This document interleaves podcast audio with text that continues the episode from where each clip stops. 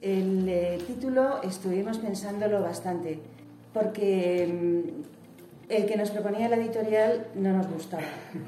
Entonces, pensando, pues, eh, tormenta de ideas, eh, salió este, El hecho inesperado, mujeres eh, en el Opus Dei.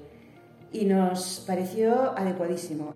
El hecho inesperado porque el fundador del Opus Dei no pensaba que iba a haber mujeres en el Opus Dei y así, y así lo escribió. Por lo tanto, es algo bastante inesperado.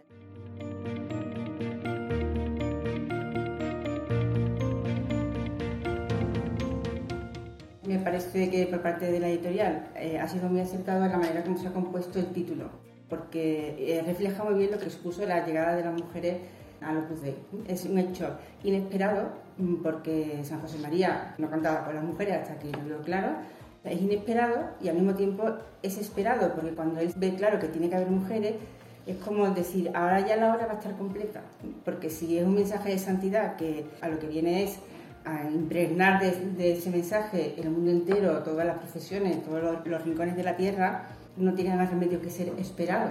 Esperado en la mente de, Dios, pero eh, esperado porque mm, si las mujeres la obra se había quedado manca.